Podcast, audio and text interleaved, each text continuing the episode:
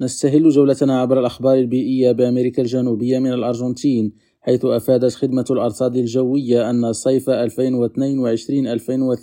الاستوائي هو الأكثر سخونة منذ عام 1961 حيث يبلغ متوسط ارتفاع درجة الحرارة 1.3 درجة فوق المعدل الطبيعي. في بونيس آيرس يستمر مقياس الحرارة في تسجيل الأرقام القياسية وتستمر درجات الحرارة الخانقة في السيادة حيث تم كسر الرقم القياسي للحرارة المسجل في عام 1901 هذا العام وفقا للمصدر نفسه وأصدرت الخدمة تنبيهات صفراء لارتفاع درجات الحرارة في العاصمة والعديد من المناطق الجنوبية والوسطى والشمالية من البلاد وإلى البرازيل حيث سجلت منطقة الأمازون البرازيلية 677 اندلاع حريق في فبراير بزيادة قدرها 15.9% مقارنة بالشهر نفسه من العام الماضي وفقا للبيانات التي نشرها المعهد الوطني لأبحاث الفضاء.